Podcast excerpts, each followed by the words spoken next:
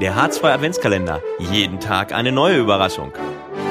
Nächstes Türchen. Ich stehe hier gerade in der Sporthalle neben äh, Kati Ettrich. Und ähm, wir gehen jetzt ja schnell auf Weihnachten zu. Was bedeutet denn für dich Weihnachten und Handball? Weihnachten und Handball. Ähm, ja, dass es besinnlicher wird, kann man glaube ich nicht sagen. Diese Saison läuft ja noch ein bisschen.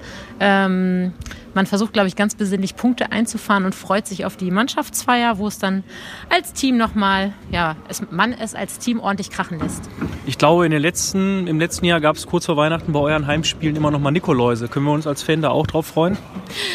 Äh, jetzt setzt du mich unter Druck. Ja, ich denke schon, dass bei unserem äh, letzten Heimspiel organisieren wir immer äh, für die Zuschauer, die Zeitnehmer, die Leute, die oben an der Kasse stehen, ähm, ja, für alle, die in der Halle sind, äh, eine kleine Schokoüberraschung.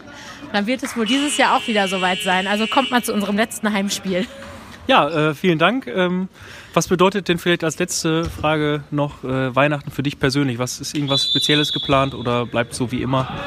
Es bleibt so wie immer und das ist das Schöne daran. Äh, wir haben eine sehr, sehr große Familie und ähm, deswegen steht Weihnachten bei uns ja, unterm Stern der Familie, unter Leckeressen, ein bisschen entspannen und die Seele baumeln lassen. Genau. Ja, danke.